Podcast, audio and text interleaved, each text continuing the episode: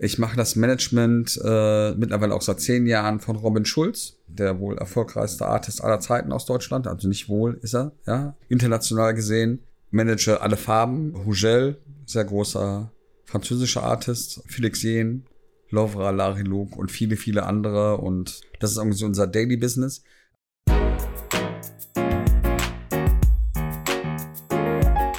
Hallo und herzlich willkommen zum LivePod, dem Podcast, der die spannendsten und interessantesten Biografien der deutschen Kulturlandschaft beleuchtet. Heute zu Gast Stefan Dabruck, Deutschlands erfolgreichster Musikproduzent. Hallo Stefan, schön, dass wir heute bei dir sein dürfen. Ja, hallo Minja. Schön, dass du die lange Anreise aus dem Nachbarhaus auf dich genommen hast und äh, heute bei mir im Büro sitzt. Ja, ich habe auch ganz viele Fragen mitgebracht aus dem Nachbarhaus und auch aus dem Frankfurter Bahnhofsviertel und freue mich, wenn du uns erstmal erzählst, wer du eigentlich bist, was du machst und vor allen Dingen, wo du herkommst. Ähm, ja, mein Name ist Stefan Darburg. Ich bin kurz davor, mein 48. Lebensjahr zu vollenden in ein paar Wochen. Äh, Baujahr 1975. Bin äh, Musikproduzent, Musikmanager seit über 25 Jahren. Komme eigentlich aus dem Ruhrgebiet, wohne aber seit 24 Jahren in Frankfurt und fühle mich auch als Frankfurter mittlerweile. Da bist du nicht der Einzige hier im Raum. Äh, wusstest du denn eigentlich schon immer, dass du Musik machen möchtest? Ähm, naja, gut, ich war natürlich sehr, sehr früh Musik interessiert. Also äh, mein Vater hat auch immer sehr viel Musik gemacht, natürlich eine ganz andere Richtung, äh, hat viel Gitarre gespielt, hat in der Band auch gespielt, wenn man das so nennen wollte, ähm, hatte schon mit drei und vier Jahren musikalische Früherziehung, habe immer Instrumente gespielt, aber gar nicht mit großer Überzeugung. Also ich habe Blockflöte gespielt und ähnliche Sachen, habe das relativ gehasst. Äh, habe das auch mit zwölf dann sein gelassen und mit 13, 14, 15 wurde ich dann sehr musikaffin habe mich äh, sehr für Musik, also als Konsument interessiert. Damals Hip-Hop, äh, die ganze Rap-Welt aus den USA, NWA, Ice-T und was da alles gab, Public Enemy. Und äh, bin dann mit 16 erst einmal mit elektronischer Musik äh, in Verbindung geraten, also mit der, sage ich mal, kommerziellen Form von elektronischer Musik. Und dann gab es ja auch äh, damals die ersten großen Raves, äh, Mayday und solche Sachen äh, im Ruhrgebiet auch. Ähm, bin dann da hingegangen und ähm, habe mir dann irgendwann mal einen Plattenspieler gekauft und wollte DJ werden. Das ist jetzt natürlich die totale Kurzform und sehr komprimiert in, in drei Sätzen.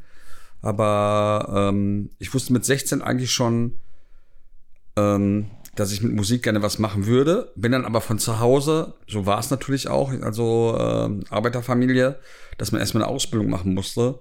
Und äh, nach dieser Ausbildung als äh, Speditionskaufmann wusste ich genau, was ich im Leben nicht machen wollte. Ja, und das dann, äh, und dann ging es auch mit Musik schon los. Können wir ganz kurz nochmal über die Ausbildung sprechen, weil da gibt's ja auch eine, eigentlich eine ganz andere, interessante Geschichte. Du hast es ja nicht nur nicht mit voller Leidenschaft gemacht, sondern zum Ende hin wurde es ja auch nochmal warm, wenn ich mich richtig erinnere, ne? Also ähm, ich habe bei einer großen, beim großen Unternehmen gearbeitet, also wie gesagt Speditionskaufmann. Äh, die Firma heißt Schenker Eurocargo, ist glaube ich einer der größten Speditionen weltweit äh, mittlerweile. Und ähm, mein Ausbildungsleiter hat es mal irgendwann so ausgedrückt, also ich war der erste Auszubildende, der zweimal durch die Prüfung gefallen ist, äh, deutschlandweit in diesem Unternehmen äh, wegen Rechnungswesen und äh, alle konnten mich trotzdem gut leiden. Also ich glaube, ich habe da immer einen großen Unterhaltungswert gehabt. Aber mein Ausbildungsleister, Herr Schnell, wenn er es heute hören sollte, möchte ich ihn lieb grüßen, äh, hat damals zu mir gesagt, Herr Darburg, um das mal im Fußballjargon zu sagen, Sie waren ein Fehleinkauf. und war da jetzt nicht äh, wirklich nicht besonders erfolgreich. Ja? Aber ähm, die äh, Dame, die da im Personalrat war, die konnte mich gut leiden. Die hat mich morgens auch mal mitgenommen zur Arbeit irgendwie und die hat es dann klar gemacht, dass sie mich dann trotzdem übernehmen mussten und so weiter. Das war alles so ein bisschen gezwungen und gewerkschaftsmäßig und so weiter. Und dann habe ich da tatsächlich dann noch ein halbes Jahr als äh, richtig in der Firma gearbeitet. Das war sogar dein erster richtiger Job? Das war mein erster richtiger ja Job, also richtig voll bezahlt dann danach. Und äh, danach bin ich dann ins Ausland gegangen, habe was ganz anderes gemacht. Was hast du da gemacht und wo? Ich bin dann tatsächlich Animateur geworden, ja, weil ah. irgendwann äh, jemand bei mir in der in der Ausbildungsklasse ähm, hat erzählt, er wäre jetzt irgendwie im Robinson Club im Urlaub gewesen und das wäre total lustig gewesen mit allem und äh, sein Kumpel wäre Musikanimateur, der wird jeden Tag auflegen und dann habe ich wirklich äh, mit Kaltakquise äh, mich da beworben, äh, ähm, war ein Ferienclub, Club Calimera, Club Calimera hieß der damals und äh, bin als Musikanimateur genommen worden, das heißt also als DJ, obwohl ich eigentlich gar keiner war, ja, und äh, ja, dann war ich ein paar Jahre im Ausland, aber Können wir gleich nochmal drauf kommen, vielleicht.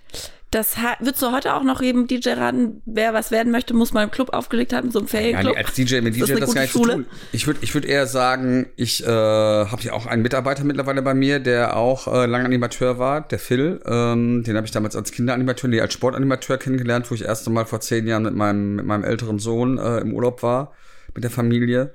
Und ähm, ich glaube generell, dass Animation eine gute Ausbildung ist. Also es kommt natürlich auch aufs Unternehmen an mit allem drum und dran, weil ähm, man natürlich viel viel arbeiten muss. Man hat wenig Freizeit. Man trifft auf die verschiedensten Facetten der Gesellschaft. Also bei uns im Club damals war vom CEO von der Firma bis zum Maurer alles dabei. Ja, und ähm, ich glaube, da habe ich mich gelernt, irgendwie, dass ich gut mit Menschen kann. Und dass ich äh, Weltmeister des Smalltalks bin. Ja? Also bin ich wirklich, ja. Und äh, mich kannst du irgendwo hinstellen und irgendwie in einer halben Stunde kenne ich alle. Das ist in jedem Urlaub so. Also nach einer halben Stunde, wenn ich das möchte, kenne ich alle am Pool, kann ich sagen, was cool. die machen und so weiter und so fort. Ähm, und ich glaube, dass das auf jeden Fall was war, was ich in Animation gelernt habe. Dass du auf den Gast eingehen musst. Dass du auch ähm, natürlich am Ende des Tages auch äh, einen Dienst am Kunden machst. Ja, das ist halt, ja. Und äh, am Ende des Tages mache ich das auch heute noch. Ja? Mit Abstrichen super Tipp, glaube ich, für alle, die, die Interesse haben an einem Job in der ja, Kultur-Musikbranche.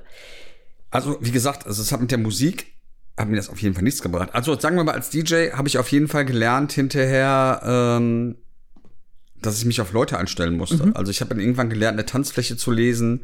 Ich habe irgendwann gelernt, ja, das hört sich so doof an, aber es ist wirklich so, dass man wirklich sagen muss, okay, jetzt musst du einen Hit spielen, jetzt kannst du das machen. Es ist ja nicht so einfach, irgendjemand sechs Stunden irgendwie zu begeistern oder auf der Tanzfläche zu halten. Und das habe ich mit Sicherheit in Animation gelernt. Ja, und ich habe da die schlimmste Musik, überhaupt Spielmusik, von Wolfgang Petri bis äh, Bingo, äh, äh, äh bis Let's Go to Ibiza und bla bla bla und Polonaise und was auch immer alles irgendwie. Also mit cool hat das nichts zu tun gehabt, ja. Mhm. Aber ich habe es trotzdem gerne gemacht. Und wie ging es dann weiter für dich? Ich habe dann damals ähm, meinen ähm, heutigen Partner, den Frank Klein, kennengelernt. Der hat bei uns Urlaub gemacht auf Lanzarote. Und der hat dann damals erzählt, dass er gerade in einer Plattenfirma angefangen hat. Das war für mich natürlich sensationell, dass jemand in einer Plattenfirma arbeitet und mit allem. Und wir haben uns dann angefreundet, haben dann angefangen zusammen aufzulegen. Wir kamen immer wieder äh, äh, zu uns in den Club und haben dann viel zusammen gemacht. Und irgendwann meinte der mal 99, äh, dass eine Stelle als DJ-Promoter frei wäre bei ihm in der Plattenfirma. Die Firma ist Superstar Recordings. Und ähm, dann habe ich damals mit äh, meiner Freundin, die dann später meine Frau war, ähm, dann einfach nach, äh, sind einfach nach Frankfurt gezogen. Beziehungsweise die Firma war in Offenbach, aber sind nach Frankfurt gezogen. Ver und, verständlich? Äh, bitte? Verständlich? Ja, natürlich. Ähm, und ähm, habe als DJ-Promoter angefangen. Das ist derjenige, der praktisch die DJs anruft und sagt, hey, hier gibt's eine neue Platte von uns und kannst du in die Charts tippen, die DDC, die deutschen Dance-Charts. Das war damals super, super wichtig. Da gab's 300 Leute in Deutschland, die es entscheiden durften. Aufgrund dieser Chartposition wurden Videos entschieden und Budgets und was auch immer alles, ja. Und äh, ja, das war mein Job dann. Dann habe ich damals mit dem Frank angefangen, dann relativ früh ähm, dann A&R zu sein. Also A&R ist derjenige in der Firma, der äh, Artist Repertoire Manager, der im Endeffekt entscheidet, wer bekommt einen Plattenvertrag. dann hatten wir auch 2000 ähm, unseren ersten großen Hit mit Punjabi MC, Munia Tubachke. Ach, Wahnsinn. Das war unsere erste goldene Schallplatte, was heute natürlich ein weltweiter Klassiker ist und haben dann auch angefangen aufzulegen als als Team immer zusammen jahrelang. Ähm, haben 2000 erste Mal in New York auch aufgelegt in der Webster Hall haben in Australien gespielt Stark. und und und und und ja. Das heißt 20 Jahre und ihr arbeitet heute auch immer noch zusammen oder? Wir sind heute immer noch zusammen. Wahnsinn tolle Partnerschaft. Jahren, ja tolle Partnerschaft. Mein bester Freund ich meine wir hängen jetzt nicht jeden Tag zusammen ab aber wir haben natürlich ein sehr tiefes äh, Vertrauensverhältnis irgendwie. Also ich verlasse mich auf keinen wie auf den Frank. Und wir glänzen, äh, ergänzen uns auch ganz gut. Also alles, was ich zu viel hab, hat der Frank zu wenig und umgekehrt. Ja, der Frank macht bei uns alles, was ähm, Zahlen angeht. Buchhaltung, ich wollte ja, gerade sagen, das hätte ich mir fast auch, gedacht. Ja. Und auch natürlich irgendwie Verträge und so weiter. Das hört sich ein bisschen doof an, alles, wo ich keinen Bock drauf hab, ja, weil ich bin äh, sehr fleißiger Mensch, aber nur wenn ich auf die Sachen Lust habe. Sonst mhm. habe ich da, sonst bin ich genau das Gegenteil und hält mir da ziemlich den Rücken frei. Ja, wir sind seit über 20 Jahren. Irgendwann haben wir dann aufgehört, äh, aufgehört zusammen aufzulegen. Der Frank ist auch nochmal neun Jahre älter als ich. Ähm, Und ähm, ja, Frank, Frank ist praktisch eigentlich der Geschäftsführer hier in der Firma und kümmert sich um alles. Mhm. Ich bin die treibende Kraft. Also Frank sagt doch immer, ich sage immer, Frank, wenn ich dich nicht hätte, und umgekehrt sagt er ja, aber wenn ich dich nicht hätte, hätte ich gar keinen mhm. Job. Ja, da gäbe es nicht zu kontrollen, ja. Ne? Und äh, Frank war früher auch mehr im kreativen Bereich und heutzutage leitet er halt eigentlich alles, was mit Mitarbeitern geht, irgendwie und Verträge und was wir sonst noch alles machen. Ich bin der kreative Kopf, ich bin der, ich bin der Stürmer, ich gehe voran. Mhm. Ich habe dann verrückte Ideen. Der Frank glaubt auch an mich, was ein ganz, ganz wichtiger Faktor ist. Der hinterfragt viele Sachen nicht. Also er hinterfragt schon Sachen, aber ich hatte schon viele verrückte Ideen, die auch dann sehr erfolgreich waren. Und äh, ich habe von Frank noch nie gehört, irgendwie, ey, lass uns das mal nicht machen. Sei es hier die Studios in Frankfurt bauen, was ja ein sehr großes Thema war, wo wir sehr viel Geld ausgegeben haben und äh, viel auf eine Karte gesetzt haben. Und ähm, sei es unsere Barbecue-Soßen-Firma mit Robin und, und, und. Bis hin zur Vermögensverwaltung, was mhm. er auch bei mir mehr oder weniger macht. Oder berät mich, ja. Wir geh noch mal ein bisschen zurück. Du hast jetzt schon ganz viele Stichworte gesagt. Dann würde ich, am liebsten würde ich da gleich ja, ich einsteigen. Den Spannungsboden so aufbauen, Aber, dass sich alle Leute gut. auf die nächste halbe Stunde freuen. sehr gut. Ähm, ihr habt angefangen, Plattenverträge zu machen mit Musikern, mit DJs. Ja, Punjabi NC hast du gerade genannt. Wie ging es dann weiter? Wir waren aber Angestellte, ja. Wir mhm. waren Angestellte in dieser Firma und haben dann mit großer Leidenschaft am Wochenende mal aufgelegt irgendwo, ja. In, damals war auch die Zeit der Großraumdiskotheken also ich kenne in äh, dem ehemaligen Osten wirklich jede Pommesbude äh, so gefühlt, ja. Und äh, haben auch international aufgelegt, hat natürlich viele Connection aufgebaut, was uns heute sehr, sehr hilft, weil viele unserer Wegbegleiter waren damals halt auch DJ-Promoter oder A&Rs, oder vielleicht in Australien, vielleicht in Italien oder was auch immer.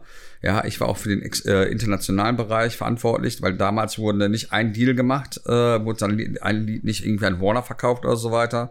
Früher hast du jedes Territory für Territory verkauft. Das heißt, also du hast einen Deal in Italien gemacht für eine Platte, die du irgendwie verkauft hast. Ja, du hast einen Deal in Israel gemacht, in Spanien, whatever. Und dadurch hatten wir natürlich überall äh, gute Kontakte. Und die ganzen Wegbegleiter von uns sind heutzutage halt alle CEOs in den großen Weltfirmen und was auch immer und kennen uns halt dann seit über 20 Jahren oder waren Promoter, Leute, die heute große Festivals mhm. besitzen, haben mit uns schon zusammen aufgelegt. Viele, viele bekannte Stars, die heute Weltstars sind, also wirklich Weltstars, haben bei uns auf dem Sofa gepennt und umgekehrt. Ja. Ach, und dadurch haben wir ähm, haben wir halt viel ähm, viele große große Leute an unserer Seite heute auch, die uns sehr äh, wohlgesonnen sind viele Artists, also wir haben damals Swedish House Mafia gesigned. Swedish House Mafia mhm. ist heute einer der größten elektronischen Acts aller Zeiten, ja, wenn in meinem Abendzug genannt mit Death Punk und was auch immer. Letztes Jahr zum Beispiel Coachella geheadlined äh, in USA äh, mit The Weeknd zusammen. Ähm, mit denen haben wir, den habe ich ihren ersten Plattenvertrag gegeben. Da Wann haben war wir das? noch 2001, 2002, oh, alle noch total Jahre. jung, 18, 19. Wir haben noch in der Küche von der Mutter von dem Steve Angelo, von einem der Mitglieder produziert. Da musste einer noch das Regal festhalten, weil das Geschirr geklärt hat und so weiter, weil man es sonst auf der Aufnahme gehört hätte und so, ja, und ich meine, die haben dreimal hintereinander den Madison Square Garden ausverkauft und solche Sachen, Wahnsinn. ja, und das ist halt, äh, viele Leute kennen wir halt von Anfang an. Das heißt auch noch Robin Schulz ganz am Anfang, ja, oder den wir ja auch entdeckt haben und von Day One, wo ich auch der Manager bin.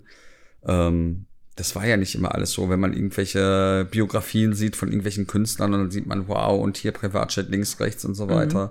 und ist da total beeindruckt. Aber ähm, bei keinem war es am Anfang so. Ich weiß noch, am Anfang 2001, es gibt eine große Messe in Miami, das ist die Winter Music Konferenz. Da haben wir uns zu fünf noch ein Hotelzimmer geteilt. 2002 durfte einer von den Swedish House Mafia Leuten dann äh, im Vorprogramm von einem großen DJ irgendwo spielen, im Space in Miami und hat dann ein richtiges Hotelzimmer alleine gekriegt. Äh, im, im Löws Hotel in Miami, was mhm. noch nicht mal, also nach heutigen Gesichtspunkten noch nicht mal irgendwas Geiles ist, ja. Und wir waren so geplättet, wir waren so wirklich vor Ehrfurcht, dass die zu zweit in einem Hotelzimmer pennen durften. Und dann hat sich einer noch was aus der Minibar genommen. Wir haben noch gesagt, ja auf, das ist mega teuer und so weiter. Und dann, wenn du heute siehst, irgendwie ist es natürlich eine schöne, ja. ist eine schöne, äh, schöne Geschichten, ja. Und heute hast du eine eigene Candy Bar im Büro. Ja, gut. Das, das, war die, das war aber meine dümmste Entscheidung während Corona. Seht ihr jetzt leider alle nicht, aber hier, die ist auch immer gut gefüllt. Das ist so ein bisschen meine Fütterungsstelle. Ja? Also ah. ich habe jetzt, äh, ich war letztes Jahr sehr krank, da habe ich ja viel abgenommen, aber ich hatte sonst immer ein paar Kilo zu viel und da habe ich immer gedacht, irgendwie, damit du nicht der einzige Dicke im Büro bist, führst du natürlich auch alle, alle Mitarbeiter ein bisschen an. Ja, ist halt Spaß. Kommt, kommt, wahrscheinlich ganz gut an, ne? Kommt super an. Ja. Also manchmal muss man auch sagen, irgendwie, wenn was Besonderes drin ist, was die Leute mögen und so weiter, dass es äh, auch ein bisschen Gag ist und für Gäste und so mhm. weiter und dass es keinen Grund gibt, in fünf Tagen 150 Pickups zu essen. Aber äh, am Ende des Tages ist es ja dafür da. Weil, das stimmt. Dass ja. die Mitarbeiter sich auch freuen. Ja.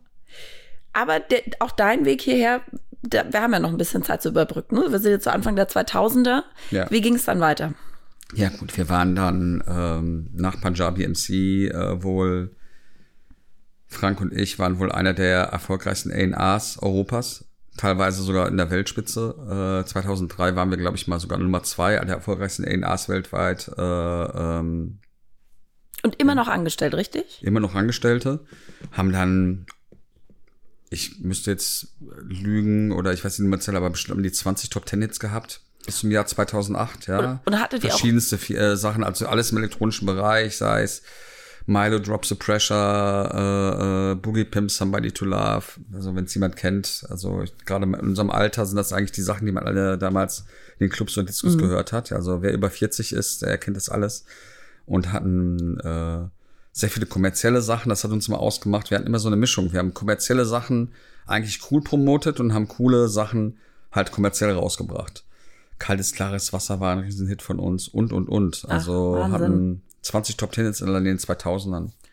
Haben uns dann irgendwann mit unseren Chefs überworfen. Also man muss sagen, der Darf Frank ich mal ganz kurz zwischenfragen? Ja, Hattet ihr auch wirtschaftlich was von diesen Nein, musikalischen Erfolgen? Nein, überhaupt nicht. Das war uns auch total egal. Mhm. Wir sind reine Musiknerds. Also ich muss sagen, ist mir heute auch noch egal. Ja, also äh, leider. Ja, deswegen ist es ab und zu mal ganz gut, wenn man Steuerberater hat oder auch mal einen Frank Klein, der dann sagt irgendwie, ey, jetzt äh, sollten wir mal was daran verdienen, ja, mhm. weil ich denke niemals mit dem Portemonnaie, habe ich auch damals nicht gemacht. Ich habe sogar sehr wenig Geld verdient. Ich habe eigentlich vom Auflegen verdient. Ich habe damals 2000 Mark verdient. Krass. Ja, ich habe dann mal eine teure Uhr bekommen äh, 2001 von meinem Chef, ja, also und äh, als Dankeschön, ja, aber die haben sich natürlich die Taschen total voll gemacht, aber es ist auch am Ende des Tages mir total egal, ja, weil am Ende des Tages, mein Papa hat immer gesagt, er lebt leider nicht mehr, abgerechnet wird mit 65. Mhm. Und das sehe ich auch heute noch so, ja. Irgendwie, es gibt viele Leute, die mal zwischendurch äh, mal eine kurze, große Reise hatten, mal zwei, drei Jahre und sowas, aber abgerechnet wird halt zum Schluss. Ja, und uns gibt's seit 25 Jahren, haben immer wieder Hits und immer weiter und weiter. Sind heute bei über 700 Gold- und Plattenschallplatten. Ja, ich denke mal, da sind wir Wahnsinn. in Zentraleuropa konkurrenzlos. Ähm, hatte 23 Radio Nummer 1 in den letzten acht Jahren das sage ich jetzt gar nicht, um anzugeben, ähm, sondern weil es manchmal immer noch, weil man muss sich das ab und zu mal so vor Augen führen, ja, äh, wie, was für ein Wahnsinn wir eigentlich veranstaltet haben oder immer noch, immer noch, immer noch, immer noch aufhören, ja, und ähm, aber es war mir nie wichtig. Es war mir nie wichtig, irgendwie Geld zu haben. Ich habe relativ schnell festgestellt, dass irgendwelche äh, Sachen, ich meine, wie gesagt, mein Papa war Postbote.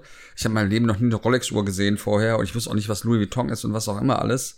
Und äh, wenn du in der Musikbranche äh, unterwegs bist, das natürlich auch sehr Show-off ist teilweise, und auf einmal haben alle teure Uhren, wird es natürlich auch eine haben. Und ich habe sehr, sehr schnell gemerkt, dass dieses Glücksgefühl von teuren Sachen nur irgendwie einen Tag hält. Mhm. Aber das, was wir machen, die Herstellung, ich habe auch letztens mit Frank drüber geredet, gerade wo ich so krank war, ich habe gesagt, so, ey, am Ende des Tages, die Reise, was wir in den letzten 25 Jahren zusammen erleben durften, die vielen Erlebnisse, wie es ist, ein Musikstück herzustellen. Ja, wenn du das erste Mal deine neue Version hörst oder du hast ein Lied entdeckt und was auch immer und dann kriegst du die erste Version aus dem Studio oder bist selber mit im Studio oder redest mit den Artists darüber. Das ist das Interessante. Das Ergebnis ist nachher total egal.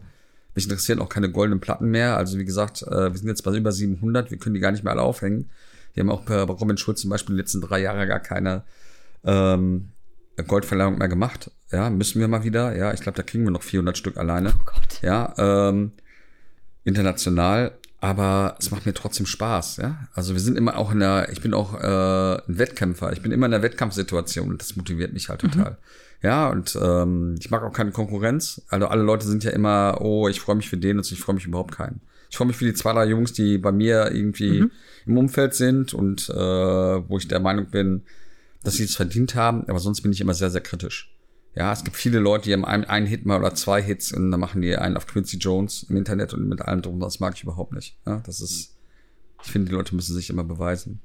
Aber nochmal raus, äh, zurückzukommen, was wir dann gemacht haben. Also wir haben dann jahrelang eigentlich Hit an Hit entdeckt, waren DJs, haben eine eigene DJ-Karriere auf, aufgebaut, waren weltweit unterwegs, von Australien bis Afrika bis alles eigentlich weltweit. Also wir haben eigentlich alles gesehen, was es gibt. Irgendwie, es waren andere Zeiten als heute. Also es war nicht dieses Gagengefüge, was jetzt zum Beispiel heute ist. Ja, also äh, wir haben ja bei uns DJs unter Vertrag, die für Auftritte sechsstellige Beträge bekommen. Aha. Das war bei uns äh, damals natürlich nicht so.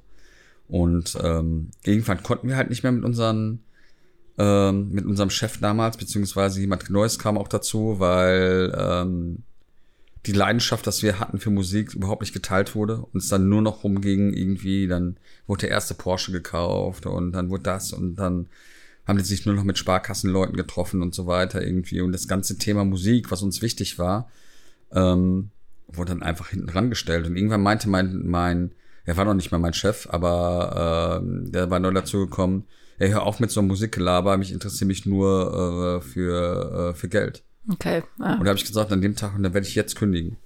Und Frank ist dann auch sofort, weil er äh, auch mir mal zur Seite stand, auch gesagt, ja, dann kündigen wir jetzt. Und dann haben wir, Wann war das ungefähr? 2008 war das. Und dann haben wir, ähm, Frank kannte jemand aus Köln, der uns, äh, der unbedingt auch eine Plattenfirma, der immer zu ihm gesagt hat, ey, wenn ihr irgendwann mal selbstständig machen wollt, dann kommt sofort zu mir. Und dann sind wir unterwegs gewesen nach Köln zum Artist von uns, Stocker Disco. Ähm, sehr, sehr, sehr langer Freund von mir. Ähm, und äh, dann haben wir gesagt, ey, dann fahren wir nach Köln einfach jetzt mal bei dem vorbei spontan. Und lange Rede kurz, äh, kurz irgendwie, wir haben uns dann darauf geeinigt, dass wir eine Firma zusammen gründen, dass er im Endeffekt sich um das Wirtschaftliche kümmert. Wir kümmern uns nur um die Musik. Und ähm, ja, haben dann eine Firma mit ihm gegründet, die hieß Replay.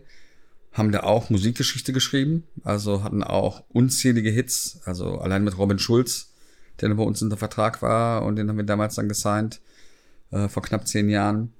Hatten äh, dann auch unseren ersten richtigen Nummer 1 Hit mit Foul But Art Changes, europaweite Nummer 1 Hit. Ähm, und ähm, ja, ich habe dann eine Firma mit dem, mit dem Herrn aus Köln geredet, was im Nachhinein kein Fehler war, aber leider auch in einem Debak- Debakel geendet ist.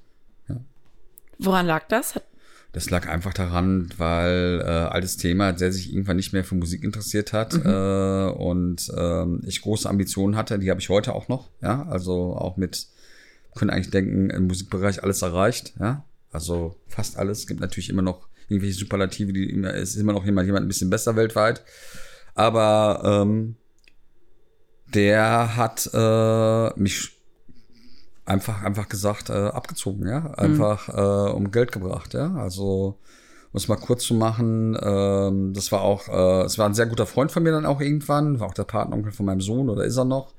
Und äh, hat sich einfach übervorteilt, ja, und hat einfach die Sachen, die er äh, versprochen hatte, nicht eingehalten. Wir waren damals so dumm und haben uns nicht um das Geschäft gekümmert. Wir haben immer gesagt, du machst das, du machst das. Dann gab es eine große Firma in Deutschland, die unsere Firma kaufen wollte ähm, auch gemacht hat. Und da haben wir auch erstmal Geld bekommen, erste Mal in unserem Leben, beziehungsweise ich. Frank war nie hundertprozentig in dieser Firma mit drin, weil er immer noch einen Hauptjob hatte zu der Zeit. Ähm, und habe ähm, mich einfach darauf verlassen, dass der das im besten Wissen und Gewissen macht, ja. Und ähm, das hat er nicht gemacht und hat mich da um sehr, sehr viel Geld gebracht. Und um es mal kurz zu machen, ich musste mich dann sechs, sieben Jahre später ähm, aus meiner eigenen Firma rausklagen und Oh musste Mann. einen hohen sechsstelligen Betrag bezahlen, damit ich äh, gehen durfte. und das ist jetzt ja noch gar nicht so lange her, oder? So 2014, Das ist im Endeffekt äh, 15? acht Jahre her. Wahnsinn. Und Und ich habe vor sechs Jahren, dann gab es zwei Jahre einen Schwebezustand, wo wir praktisch im Endeffekt irgendwie im Auflösungsbereich waren, dass wir äh, uns trennen. Und ähm, habe dann vor sechs Jahren SDM gegründet. Stefan Dauer Management. Eigentlich vor acht Jahren. Wir haben dann schon ein bisschen was gemacht natürlich, aber seit sechs Jahren gibt's also unsere Firma. Und ich muss sagen, heute könnte ich dir ein paar Blumen schicken, weil ich das natürlich niemals äh, erreicht hätte, äh, äh, auch gerade von den Erfolgen. Die Erfolge vielleicht, aber nicht äh, vom wirtschaftlichen her im Hintergrund und so weiter. Ich habe es einfach zigfach reingeholt wieder und heute kann ich drüber lachen. Ja, also die Firma gibt's auch eigentlich nicht mehr. Ja, also ähm, beide Firmen, wo wir gearbeitet haben, gibt's eigentlich faktisch nicht mehr. Die gibt's auf dem Briefpapier, ja, und die leben eigentlich noch davon, von den Ruhm unserer alten Taten, ja. Und deswegen bin da überhaupt nicht, überhaupt nicht mehr böse oder was auch immer. Wenn Das- ich die Leute sehe, da ich auch mal sag Hallo und das ist interessant, wie aus so einem vermeintlichen Fail dann doch noch was Gutes eigentlich wird, ne? Ich glaube, das ist einer meiner größten Stärken, dass ich ein Stehaufmännchen bin, weil das mhm. ist halt auch was mit mit mit äh, Kämpfernatur zu tun. Ich will das jetzt gar nicht zu äh, äh, dramatisieren oder was, aber ich mag halt Wettkampf, ja, und ich kann auch nicht gut äh, verlieren. Ich bin kein guter Verlierer und ähm, ich glaube einfach, dass ich immer wieder aufstehe, ja. Egal wie, wie, wie, wie traurig man da ist und sowas. Ich bin jemand, der leidet doppelt und dreifach. Also ich bin dann, für mich bricht dann eine Welt zusammen. Mhm. Und dann gibt's dann irgendwann den Punkt, wo ich das dann komplett umdrehe.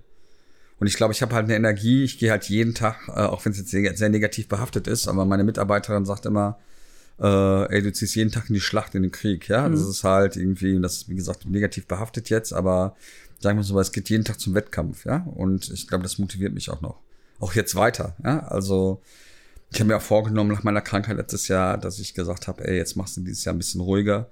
Aber ich bin überhaupt nicht so ein deeper Mensch, der sich da jetzt irgendwie total Gedanken macht und jetzt musst du das machen, jetzt musst du das machen. Weil am Ende des Tages, habe ich letztes mit Frank auch lange drüber gedacht, machen wir genau das, was wir wollen. Mhm. Ich will mhm. da überhaupt nichts dran ändern. Ich möchte gestresst sein, ich möchte durch die Welt fliegen, ich möchte vielleicht mal zwei, drei Urlaube mehr machen, ja, in der Zukunft, aber eigentlich mache ich genau das, was ich machen möchte. Und ich glaube, das ist einfach das Beste, was es gibt, ja. Das war jetzt fast ein schönes Schlusswort, aber es gibt noch so viele Themen, über die wir reden müssen. Ähm, oder Ach, die war, hier das war, das war noch gar kein Schlusswort. Es war, aber es, hätte, es hätte ein sehr schönes, es hätte ein schönes Schlusswort sein können. Ja, ich kann es dir gleich genau. nochmal sagen. Sehr gut. ähm, worüber ich auf jeden Fall, ähm, also worüber wir noch nicht gesprochen haben, was du so heute machst und ähm, was hier so passiert jeden Tag. Also wir haben dann 2008, äh, äh, nachdem wir die, äh, nach 2008 haben wir dann in einer, äh, eine neue Firma gegründet. Dann haben wir uns irgendwann von, von unserem Partner getrennt, beziehungsweise ich. Haben dann vor sechs Jahren äh, SCM gegründet, Stefan Darburg Management. Ich mache das Management äh, mittlerweile auch seit zehn Jahren von Robin Schulz, der wohl erfolgreichste Artist aller Zeiten aus Deutschland. Also nicht wohl ist er, ja, ähm, international gesehen. Ähm, manage alle Farben. Äh, Hugel, sehr großer französischer Artist. Ähm, Felix Jen, Lovra, Larry Luke und viele, viele andere. Und ähm, das ist irgendwie unser Daily Business. Aber was ich immer sage, was mein Hauptding ist, ist eigentlich, ähm, eigentlich manage ich auch Studio-Nerds. Mhm. Ja, das hört sich jetzt doof an und, äh, und abfällig.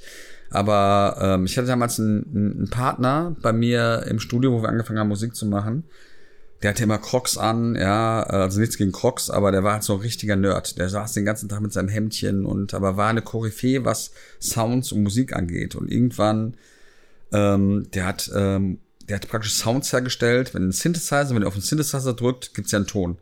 Irgendjemand muss das ja auch herstellen, mhm. dass dieser, dieser Ton irgendwo herkommt. Das ist Mathematik am Ende des Tages. Und dieser Herr hat das hergestellt, ja. Und das war lange lang mein Partner. Das war einer der größten Produzenten, die ich jemals kennenlernen durfte, einer der kreativsten Menschen überhaupt. Leider hat er überhaupt keinen Drive gehabt, ja. Und er ist auch sehr reich geworden mit den Sounds, was er hergestellt hat. Er hat praktisch virtuelle äh, Sounds hergestellt. Mhm. Ja, und ähm, irgendwann hat er mir immer gezeigt, wie er es macht, ja. Und äh, das hat viel mit Mathematik zu tun. Der hat wie im Tunnel da gesessen und hat irgendwelche Algorithmen in den Computer eingegeben und irgendwann kam der Ton da raus. Und da habe ich eigentlich gerafft, du brauchst nicht den coolen Typ mit der Sonnenbrille auf der Bühne oder der super Gitarre spielt oder was auch immer, im Endeffekt brauchst du diese Studio-Nerds. Deswegen habe ich immer als mein Credo gesagt, ich will die Jungs mit Crocs, keine Freundin und im Dunkeln sitzen. Und ähm, habe dann irgendwann meine ersten Partner gefunden, äh, mit denen ich eine Firma mache, die heißen Junks. Die sitzen im Ruhrgebiet. Also wenn sie das jetzt hören sollen, das sind natürlich keine Jungs, die Crocs sind coole Jungs. Ich bin der jüngste von denen, sind ein paar Jahre älter.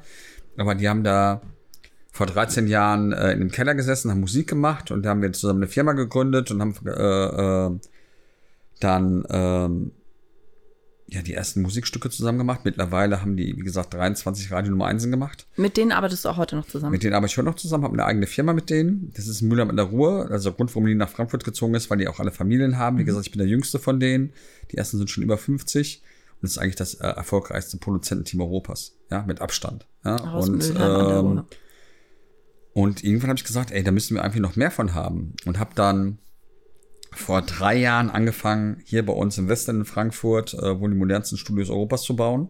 Weil ich bin immer durch die Gegend geflogen, in der ganzen Welt. Ich habe mir Studios angeguckt, ich habe Manager besucht, ähm, ähm, habe auch ein großes Projekt in Nashville, das können wir gleich nochmal drauf kommen, äh, wo ich Professor an der Uni von Belmont bin, der größten Songwriting-Uni der Welt.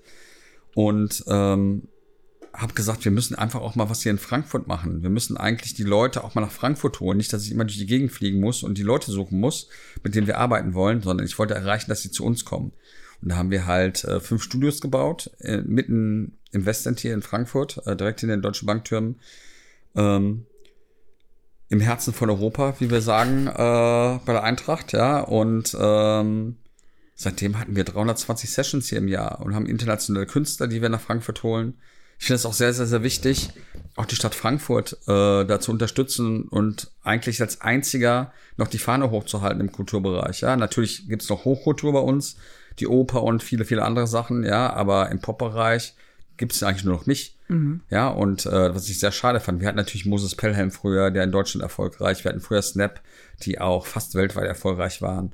Haben die auch aus halt Frankfurt? Als, ja, die, die, haben am Kaiserlei gearbeitet Ach. in Offenbach, sind auch Frankfurter, ja, die waren ja damals TJs im Dorian Gray und sowas, aber äh, da gab es auch schon große Zellen hier, aber das ist leider 30 Jahre her, ja. Mhm. Und ähm, ich mag das einfach nicht, dieses gestern, gestern, gestern, ja. Und ich finde es eine, finde es eine Schande, dass sich für Kultur so wenig eingesetzt wird in Frankfurt. Vermeintlich wird das getan, ja. Und ich bin auch vollkommen d'accord damit, dass irgendwie äh, die Oper und das Städel und was auch immer alles irgendwie unterstützt werden, weil die Jungs da verdienen alle und oder die Künstler verdienen alle nicht so viel Geld, wie wir das machen.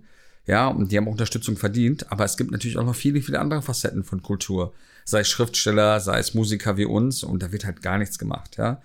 Wenn ich mir überlege, ähm, wie oft hier sich mal hier von der Stadt Frankfurt bei jemand gemeldet hat, da gibt es nur einen Politiker, der Mike Josef, das ist der einzige, der in den ganzen Jahren hier mal Interesse bei mir gezeigt hat. Ja, und wir haben einen Studentenaustausch aufgestellt mit der Uni von Belmont, der größten Songwriting-Uni äh, der Welt. Das sind Leute, die waren für Grammys nominiert ja, die dann hingekommen sind, haben die für zwei Wochen nach Frankfurt geholt, die Studenten, und eine Woche nach äh, äh Berlin. Und ähm, da äh, haben wir noch nicht mehr hinbekommen, dass die FAZ darüber berichtet. Weil die Politiker, die wir kannten, außer Mike Josef, äh, äh, gesagt haben, es interessiert uns nicht. Mhm. Und das ist natürlich eine Schande. Ich finde es eine Schande, dass jeder, jeder Künstler, den ich kenne, äh, aus unserer schönen Stadt, äh, denkt, er muss ja wegziehen, weil er hier nichts werden ja. kann. Also alle Frankfurter, die das jetzt hören, wendet euch an die Stadt, damit hier mehr Musikförderung passiert. Ja, also Vielleicht bringt generell, generell Kultur, ja, ja, also mit, mit allem drum und dran. Ich meine, wir haben eine Kulturdezernentin, von der habe ich nur mal gehört, ja, also mhm. wie gesagt, ich bin mit Abstand der erfolgreichste Musikproduzent und Manager äh, ähm, Deutschlands, auf jeden Fall, ja, mit meinem Team zusammen natürlich, also ich mache das nicht alles alleine, aber ähm, dass da noch keiner auf die Idee kam, mal hier guten Tag zu sagen und sich mal dafür überhaupt interessiert oder dass wir viel mit jungen Leuten machen, dass wir auf Nachwuchs setzen und so weiter, finde ich eigentlich eine Schande. Aber ich bin kein Politiker und wenn es dann so sein soll, dann ist es halt so, werde ich das auch mhm. überleben. Aber du bist Professor. Ich bin Professor an der Uni von äh, Belmont, ja. Das hört sich jetzt auch geiler an als. Nee, das hört sich, also es ist so wie es ist. Ich wollte gerade sagen, es hört sich geiler an. Das nee, ist nee, schon was ist geil. Schon, ist schon, ist schon cool. was Cooles. Also gerade wenn man Realschüler ist, irgendwie und, und seinen Eltern alles schulisch angetan hat, was man was man denen antun kann. Ja, äh, ich glaube, meine Mama hat das nie erwartet, dass ich mal nur in die Nähe von der Uni komme. Hm? Mhm. Und das ist eigentlich auch nur daraus entstanden, weil ich ähm, damals mit Robin Schulz angefangen habe. Ich meine, wir haben früher Songs gemacht im Dance-Bereich, da wurde jetzt nicht auf Texte geachtet, ja. Ich sage immer, wir sind Deutsche, wir sind sehr, sehr gut in manchen Sachen. Wir sind zum Beispiel gut in Sound, ähm, wir sind gut, Waschmaschinen herzustellen, Autos, Technik und so weiter, ja. Aber wir sind jetzt nicht dafür unbedingt, äh, auch wir, wir natürlich viele große Dichter hatten, wir sind nicht unbedingt für Lyrik bekannt, ja. Vor allem gibt's keinen Deutschen, äh, der internationale Top-Hits schreibt. Gibt's nicht. Wir sind zwar einer der zwei größten Musiknationen der Welt nach den USA, sind wir mit UK der größte Musikmarkt der Welt, haben aber einen Export, der so schlecht ist, dass wir ungefähr zehn Prozent von dem Land wie Schweden haben. Ja, wir haben kaum Export. Wahnsinn mit allem drum und dran. Es gibt keinen einzigen Deutschen, der Welthit schreibt. Da gibt es zwischendurch mal irgendjemanden, der dann irgendwie einen Achtungserfolg hat. Da wird sich dann total äh, äh, drauf äh, äh, bejubelt äh, gegenseitig mit allem drum und dran. Das können wir sowieso sehr, sehr gut mit irgendwelchen Sachen dann erfinden. Ähm, aber äh, wir sind natürlich exportmäßig irgendwie ein Entwicklungsland. Ja, und ich bin einer der wenigen, die schon immer den Drang hatten, auch ins Ausland zu gehen. Und dadurch, dass wir keine Leute hatten, die Songs äh, schreiben können in Deutschland, also für die Justin Biebers und die, mhm. das ist eine ganz kleine Welt. Die gleichen Leute, die für Robin Schulz schreiben oder für Felix Jähn, schreiben sonst auch für Justin Bieber, Miley Cyrus oder whatever, äh, Katy Perry. Ja, das ist eine ganz kleine Welt. Und dachte ich, diese Leute musst du kennenlernen. Dann bin ich immer in die USA geflogen äh, zu den großen Firmen, also Universal, Warner, Sony, BMG und wollte immer Songs einkaufen für uns. Aber die geilen Songs haben die mir nie gegeben, ihre, ihre A-Ware, sondern immer nur die B-Ware oder die wollten halt sehr, sehr, sehr viel Geld dafür haben, was ich dann eigentlich zu dem Zeitpunkt noch nicht hatte. Und dann ist mir irgendwann aufgefallen, wie es auch bei Theaterschauspielern ist, dass diese Songwriter zwei Jahre bevor die ihren großen Hit haben, eigentlich mittellos waren. Da dachte ich, jetzt hast du schon deine Studio-Nerds, jetzt holst du noch die Songwriter. Und da habe ich mir eine Liste gemacht im Jahr 2015, welcher Song ist wo entstanden. Da habe ich eine Liste aufgemacht, was waren die Top-Hits des Jahres. Da waren da viele Sachen aus meinem Umfeld, Avicii, Chainsmokers, also alles Leute, mit denen ich schon gearbeitet habe oder mit denen ich zu tun hatte, David Guetta. Und da waren von zehn Songs, waren acht aus Nashville. Da habe ich mir einen Flug gebucht und bin in einem Jahr 20 Mal dahin geflogen. Von Tür zu Tür gegangen, habe mir dann natürlich in dem Jahr hatte ich gerade äh, gleichzeitig zwei Nummer Einsen in UK, hatte ich zwei Nummer Einsen und eine Nummer zwei innerhalb von drei Monaten. Da habe ich natürlich einen großen Namen auch gehabt und habe dann natürlich auch Termine bekommen. Habe dann meine erste Mitarbeiterin kennengelernt da, ähm, habe dann ein Office da aufgemacht in Nashville. Meine erste Mitarbeiterin war dann witzigerweise an dieser Uni, hat Songwriting studiert und hat dann gesagt irgendwie, ey, ähm, da müssten wir eigentlich auch mal hin. Da habe ich mir das angeguckt und dann haben wir in der, in der Klasse junge Leute Songs vorgespielt, ja, die sind da zwischen 18 und 21. 80 Prozent sind auch Frauen äh, und haben mir irgendwelche Songs vorgestellt. Das ist eine Elite-Uni, die Leute bezahlen 60.000 Dollar pro Jahr. Wow. Ähm, also ähnlich wie Harvard oder, oder UCLA und alle anderen Sachen. Und ähm, du kannst ja auch nicht einfach hingehen, du musst dich da auch bewerben für, musst auch dort auch ein Stipendium oder ähnliches. Und von den zehn Leuten, die mir Songs vorgespielt haben, hätte ich acht sofort einen Plattenvertrag geben können. Danach haben wir dann Office da gegründet, Studios gemacht, haben angefangen, immer wieder in diese Klassen zu gehen Gar nicht irgendwie, weil ich denen was beibringen will, sondern weil ich einfach gesagt habe, du musst diese Leute cashen. Mhm. Wenn die alle so lahm sind da, ja, und gar nicht auf die Idee kommen, diese Leute unter Vertrag zu nehmen. Irgendwann hatten wir eine eigene Klasse, wir haben angefangen mit Vorlesungen für 15 Leute, hinterher waren es 300 Leute. Ähm, und ähm, ja, hatten dann eine eigene Klasse da. Irgendwann bin ich Professor da geworden und irgendwann haben wir es dann geschafft, äh, dass wir dann einen Studentenaustausch hatten was in der Geschichte, 100-jährigen Geschichte von der Uni noch nie gab, dass eine Privatperson cool. äh, sowas machen durfte. Und, und die dann kamen dann 15 hierher. Studenten und zwei Professoren hatten wir im letzten Jahr hier. Aufgrund meiner Krankheit äh, haben wir es dieses Jahr dann ausgelassen, aber nächstes mhm. Jahr geht es auch weiter. Das habe ich auch gestern mit einem, äh, jemandem von der Stadt hier besprochen. Ich habe gesagt, sowas müssen wir viel ja. mehr machen. Wir müssen Austausch machen. Wir sind Partnerstädte von äh, Toronto, von Tel Aviv, äh, Mailand und so weiter. Da gibt's auch irgendwelche mhm. äh, musikalischen Leute, auch in einer Stadt wie Frankfurt. Wir haben ja ein riesen Umland auch, ja. Wir müssen es schaffen, mhm. die Leute wieder hinzubekommen. Ja, und dafür äh, setze ich mich sehr ein, dafür gebe ich sehr viel Geld aus. Ja, auch gar nicht, also natürlich ein bisschen eigenes Interesse auch, weil natürlich möchte ich immer noch weitere Hits haben. Ja, und das sind ja im Endeffekt die Zutaten, die wir brauchen. Einen geilen mhm. Songwriter, einen guten Produzenten, ein gutes Team im Hintergrund und so weiter, einen guten Artist. Und im Endeffekt ist das ja alles eine Teamleistung. Das bin ja nicht nur ich. Ja, es sind ja viele Faktoren. Ja, und da.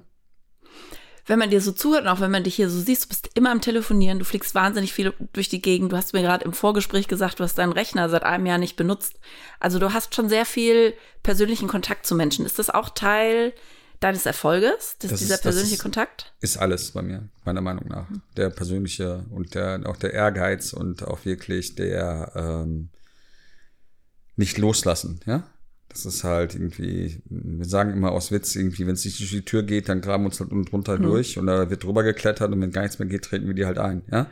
Und bist du so auch mit Robin zusammengekommen, mit Robin ja, Schulz? Genau so. Kannst du das ein bisschen erzählen, wie das war? Robin Schulz äh, war auf einmal gehypt im Internet. Es gab damals eine Plattform, die Soundcloud. Mhm. Wir hatten gerade einen riesen Hit mit diesen Changes. Es war ein neuer Sound. Es gab damals EDM, was ziemlich hart war und auf den großen Festivals lief. Und auf einmal gab es halt eine junge Bewegung, die haben so Deep House gemacht, ja. Also was eher ruhigere Töne waren. Und dann gab es jemanden, der hieß Robin Schulz, der hat ein Bootleg gemacht, also ein illegales, äh, äh, äh illegale Version von einem anderen Song, der hieß Waves äh, mit äh, Mr. Props. Da hat er praktisch einen äh, Remix gemacht und auf einmal haben alle über den geredet und ich bin einfach ins Auto gestiegen, dahin gefahren. Habe auf dem Weg dahin noch einen Auftritt für den geklärt auf einem Mayday, weil ich natürlich auch mit denen lange konnte, selber lange DJ war und bin da hingegangen, habe gesagt, so, ich habe auf dem Weg hierhin, ich würde dich gerne managen. Das heißt, du bist zu dem nach Hause gefahren? Ja, ich habe ich hab ihn angerufen, beziehungsweise habe die Nummer rausgefunden, bin da aus Osnabrück gefahren, vier Stunden. An dem waren auch alle anderen dran. Aber ähm, in meiner Branche fressen die Schnellen die Langsamen, mhm. nicht die Großen die Kleinen. Es hat noch eine Person, über die ich unbedingt sprechen wollte, ja. nämlich Obi. Wie ja. passt Obi hier rein? Ähm, ja, die Lena Oberdorf, Mhm. Obi, ähm, passt hier super rein, weil A, kenne ich die, seitdem sie halt äh, geboren worden ist, weil das ist das Patenkind von meiner Mama. Also diejenige, die jetzt Lena Oberdorf nicht kennen. Lena Oberdorf ist wohl das größte Fußballtalent im Frauenfußball aus Deutschland aller Zeiten. Ich hoffe, ich diskreditiere jetzt keinen anderen damit, aber äh, das sagt man so. Ja, sie hat schon mit, mit 14 Uhr 16 gespielt, war die jüngste Nationalspielerin aller Zeiten, äh, damals mit 17 äh, ist mittlerweile Fußballprofi in England, ist gerade als Weltfußballerin äh, nominiert worden. Vor drei Tagen äh, war für den Ballon d'Or nominiert als beste Spielerin, gerade in jungen Jahren.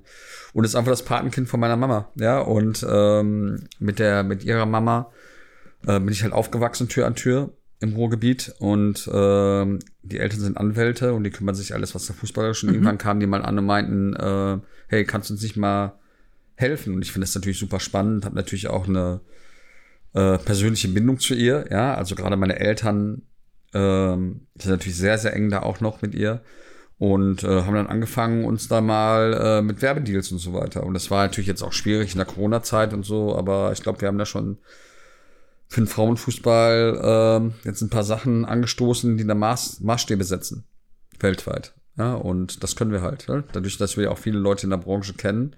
Wir waren jetzt, ich war jetzt mit meiner Lebensgefährtin äh, beim Endspiel in Wembley links äh, Scholz, rechts die Spice Girls äh, auf der Tribüne gesessen und äh, 90.000 Leute und ich habe da Spaß dran. Ich glaube, das werden noch viele machen. Vielleicht machen wir sogar noch mehr in diesem Bereich. Mehr Sportler und Sportlerinnen oder? Ich finde, es muss halt passen, jetzt mhm. irgendwie einfach wagen, Fußballer zu machen. Ja, also ich kenne viele Fußballer aus Frankfurt und sowas. Es muss natürlich auch passen und es muss natürlich auch die, äh, die Möglichkeit geben, was zu machen. Ich muss jetzt nicht irgendwie einen Sportler machen, damit ich noch fünf Euro mehr verdiene und dann irgendwie einen Werbedeal mit Milchschnitte mache oder mit äh, äh, Metzgerei Ebert äh, mhm. oder wer auch immer hier in Frankfurt irgendwie, was auch immer, ja, sondern ich will schon geile Sachen machen. Und das ist, ist mit der Obi natürlich, passt das natürlich super. Mhm. Ja. ja, und bin letztes Jahr viel unterwegs gewesen. Wie gesagt, äh, ich habe es ein paar Mal schon gesagt, äh, äh, bin letztes Jahr, leider, habe leider letztes Jahr Krebs bekommen, äh, habe es aber hinter mir und bin da voller Tatendrang jetzt irgendwie auch noch mehrere Sachen zu machen. Wir haben dieses Jahr ja WM, ähm, in der Frauen, Frauen-WM in Australien und ähm, da freue ich mich sehr drauf. Und Fliegst du hin? Noch, ja, ja, auf jeden Fall. Cool. Ja. Hatten auch die, die Frauennationalmannschaft bei uns im Studio, haben ein Lied dafür gemacht und so weiter. Hatten dann viele Spielerinnen von Bayern München da, ja. Wer mir das mal gesagt hat als Eintracht-Fan, dass wir Bayern München ins Studio lassen, ja. Aber ähm, mittlerweile auch okay. Sehr gut. Ähm, du hast es schon mehrfach angesprochen, deine, deine Krankheit letztes Jahr. Ähm, und ich hatte so einen Eindruck, dass du das angegangen bist, wie du auch alles im Job angehst. War das so? Auf jeden Fall. Also ich muss sagen, es kam sehr überraschend. Also ähm, ich hatte dann einen großen Tumor an den Tonsillen, also an den Mandeln, der so groß war wie eine Zitrone, obwohl ich acht Monate vorher noch eine Untersuchung hatte, wo ich drei Tage gecheckt worden ist. Also er ist wahnsinnig schnell gewachsen. Und äh, ich bin dann von meiner Lebensgefährtin auch gezwungen worden, mehr oder weniger mal zum Arzt zu gehen, weil ich hatte nur leichte Schmerzen und ja, leichten, leichten Husten, wie mhm. wir Männer alle sind, ja, glaube ich, das ist bei allen so. Ähm, und bin dann mal da hingegangen und auf einmal hat die Ärztin so gesagt, sie haben einen riesen Tumor im Mund, also oder was auch immer. Und äh, ich kann Ihnen sagen, das ist nichts Gutes. Und ähm, war dann bei den Ärzten in der Uniklinik und die erste Ärztin und der erste Arzt, die mich untersucht haben, sofort gesagt, ey, wir dürfen es eigentlich nicht sagen, aber das ist mit Sicherheit Krebs. Und ich habe dann, dann kurz mal, war natürlich kurz geschockt, ja. Und dann geht man nach Hause und da fließen natürlich auch ein paar Tränen, muss man sagen. Die fließen auch immer wieder mal, ja. Und äh, habe mir dann gesagt, so, okay, wenn das so ist, dann ist das halt so. Und wo ich die Nachricht dann gekriegt habe, dass ich dann Krebs hatte und auch Glück hatte, dass ich da hingegangen bin, weil zwei Monate später hätte es dann gestreut, äh, habe ich für mich eigentlich beschlossen, okay, ähm, also mein Zitat war, wenn es das auch lustig klingt, ich habe keine Zeit für Krebs. Mhm. Ja, und ähm, ich habe dann gesagt, ey, zu den Ärzten, ich habe mich denen auch völlig hingegeben, es sind alles sehr viele junge Ärzte gewesen. Und dann hatte ich halt äh, eine große zehnstündige OP. Wahnsinn. Ähm, aufgewacht, äh, also wo ich aufgewacht bin, ich hatte, glaube ich, noch nie so ein Siegesgefühl wie da. Ja, ich habe auch Sachen im Internet immer wieder gepostet, wo auch die Ärzte immer gesagt haben, ey, hey, hey, hey, wir sind noch ganz am Anfang, mhm. ja. Und äh, ich habe es geschafft, nur mit Schlauch in der Nase und künstlicher Ernährung und Sauerstoffzufuhr und Intensivstation und allem und so weiter. Ich habe gesagt so, ey, wir schaffen das jetzt und äh, das kann mich mal. Mein Papa hat damals gesagt, meine Mama hatte auch Krebs und das war immer so ein bisschen mein Leitspruch. Ähm, mein Papa hat mal gesagt, aus Witz, äh, zu meiner Mama, vor Krebs äh, ist das wie mit Hunden und vor Verbrechern. Darfst du keine Angst zeigen. Die merken das. ja. Und äh, das ist sehr lustig und aber so ein bisschen war das der Leitspruch, ja. Mhm. Und ich habe versucht, nach außen, von meinen Kindern, von meinen Freunden, von meinem Umfeld ähm, immer Stärke zu zeigen. Mhm. Sei es im Internet, bei Instagram und wir schaffen das auch, wenn die vorbeikamen und so weiter. Ich habe immer versucht zu lächeln, ja, obwohl ich wirklich schwer krank war, ja, und auch, ich habe immer auch in der, in der, in der, in der, in der, in der Uniklinik da morgens immer gesagt, so, ey, kümmert euch erstmal um die Schwerkranken, so nach Motto. Und die haben gesagt, Mann. irgendwann, ey, du bist unser Schwerstkranker, den wir haben. Ja, und die haben den, den, den Mandeln entfernt, die haben mir den halben Mund weggeschnitten, den Gaumen mit entfernt, einen Teil vom Gaumen. Und man muss sagen, es ist 27 Lymphknoten. wie lange her? Fünf Monate? Sechs? Und du sitzt hier und wir reden jetzt schon eine Dreiviertelstunde. Das ist mittlerweile acht Monate, Ja, so wo es losging, ja, mit allem drum und dran. Acht, neun Monate, ja. Und ähm, habe immer noch Schmerzen. Habe dann diese OP hinter mich gebracht, habe dann irgendwann angefangen mit Chemotherapie äh, und Bestrahlung, wo ich auch gesagt habe, ey, kann mich mal auf gut Deutsch, ja, ich mache das jetzt einfach. Ich weiß noch, wo ich erstmal Chemo hatte und so weiter, da habe ich gesagt, ey, ey, Chemo ist ein Witz, ja. Keine, ich habe nicht gewusst, dass die eigentlichen Folgen erst nach Abschluss von allem kommen und so weiter. Und dann hatte ich auch eine Zeit lang, wo es mir sehr, sehr schlecht ging, ja. Also, wo ich äh, nicht keine Treppen mehr laufen konnte. Irgendwann ging der Aufzug bei uns hier im fünften Stock nicht mehr und ich wollte aber unbedingt ins Büro gehen jeden Tag. Ich wollte gerade sagen, du bist trotzdem noch arbeiten gegangen. Ich Ne? bin trotzdem arbeiten gegangen und äh, habe dann trotzdem auf der Treppe gesessen, musste erstmal weinen, weil es mir so schlecht ging und so weiter. Aber habe das keinem gezeigt. Hatte ganz, ganz viele Leute, tolles Umfeld. Selbst meine Familie. Ja, äh, im Nachhinein ganz, ganz viele tolle Freunde, die mich unterstützt haben. Also es waren so viele Leute für mich da. Und da muss ich sagen, wenn mich was verändert hat, ist das das, dass ich dankbar dafür bin. Ich wusste es auch vorher, ja, aber ich hatte so viele tolle Leute, hat auch gleichzeitig eine Situation beruflich, äh, wo wir einen kleinen Eklat hatten mit anderen Leuten, wo wir ähm, ungerechtigterweise ein bisschen Shitstorm im Internet hatten mit Robin Schulz, ja, ungerechterweise irgendwie und habe auch mal gesehen, äh, dass auch viele Leute echt böse waren, ja, also auch mit der Krankheit, da habe ich viele böse Nachrichten auch gekriegt. Oh Mann. Gehört jetzt gar nicht hierhin, ist lange gewonnen und auch lange abgehakt und so weiter. Aber ähm, das muss ich sagen, das ist einfach, wie gesagt, ähm, ich habe mir fest vorgenommen, in der Zukunft diese Freundschaften noch mehr zu pflegen. Weißt du, das ist halt irgendwie, sei es familiär, auch mit den Kindern. Ja, ich habe da versucht, immer stark zu sein. Ich glaube, ich war auch sehr stark, ja, also am Ende des Tages, aber ähm, es war schon hart. Also ich habe immer noch große Schmerzen, habe immer noch eine Kieferklemme, deswegen rede ich immer noch für meine Verhältnisse komisch, oder ich denke das zumindest. Äh, ähm, äh, kann den Kiefer noch nicht öffnen, habe immer noch Schmerztherapie und Physiotherapie und so weiter, muss jeden Tag noch Schmerzmittel nehmen, aber es ist mir alles egal, weil ich immer denke, Hauptsache weiterleben. Habe mir dieses Jahr vorgenommen, mal zwei, drei Urlaube mehr zu machen mit der Familie, sei es auch selber, also auch, auch mal an mich zu denken. Und äh, fröne meinen Hobbys mit großer Begeisterung, mit den Autos, mit allem drum und dran. Was ich dann im Endeffekt irgendwie, ich mache so viele Sachen irgendwie aus Begeisterung, und da entwickeln sich dann auch immer tolle Sachen. Ja, also irgendwie sei es, äh, äh, weißt du ja selber, äh, dass ich großer Autofan bin und äh, mit der Marke, wo wir da aber äh, mittlerweile zusammenarbeiten, weil ich da so Begeisterung gezeigt habe und äh, so eng mit dem mittlerweile bin, entwickeln sich auch immer tolle Sachen. Ich habe mit Robin Schulz eine Grillsoße entworfen während Corona, weil er so Hobbykoch war, wo wir, ähm, das wird jetzt aber den Rahmen sprengen, äh, 10 Millionen Soßen, äh, 5 Millionen Soßen in 10 Tagen verkauft haben, 7500 Grills, Kochbücher und, und, und, machen jetzt eine eigene äh, äh, äh, Mate, äh, die jetzt rauskommt. Das, dieses Getränk? Ja, ja, Oh. obwohl ich Mate hasse, ja. Äh, äh, auch, das ist ja. immer für mich irgendwie Club Mate, ist immer so für mich Berlin und äh, Ja. und äh, ich sag mal, es wird so ein bisschen alternativ, irgendwie, dann kommen die hier in den Korthosen und sowas, ja, aber Mann, es gibt einen riesen, riesen Shitstorm hier aus Offenbach, Berlin. Nee, es trinkt, meine, meine, meine Freundin trinkt das andauernd irgendwie, deswegen, ich habe sie mittlerweile auch zu Hause und sich mitarbeitet. Ich habe dann irgendwann den Kampf aufgegeben gegen Club Mate. Aber ähm, ja, und haben einfach große Sachen vor, ja, und machen eigene Chicken Nuggets und so weiter und so fort. Haben ein großes Projekt mit McDonalds noch vor. Ähm, machen gerade ein neues Studio in Dubai, was wir gerade bauen, was im März fertig ist. Haben noch große andere Projekte vor und es geht immer weiter, ja. Und äh, ich bin dankbar, dass ich das machen darf, dass ich diesen Scheiß hinter mir hab. Also ganz weiß, weiß man es ja nie. Aber Stand jetzt, wie unser alter Eintrachtstrainer würde sagen würde, äh, gesund und äh, bin da guten Mutes und ähm, möchte eigentlich alles genauso weitermachen wie bis jetzt. Vielleicht noch ein bisschen mehr auf Familie und Freunde achten.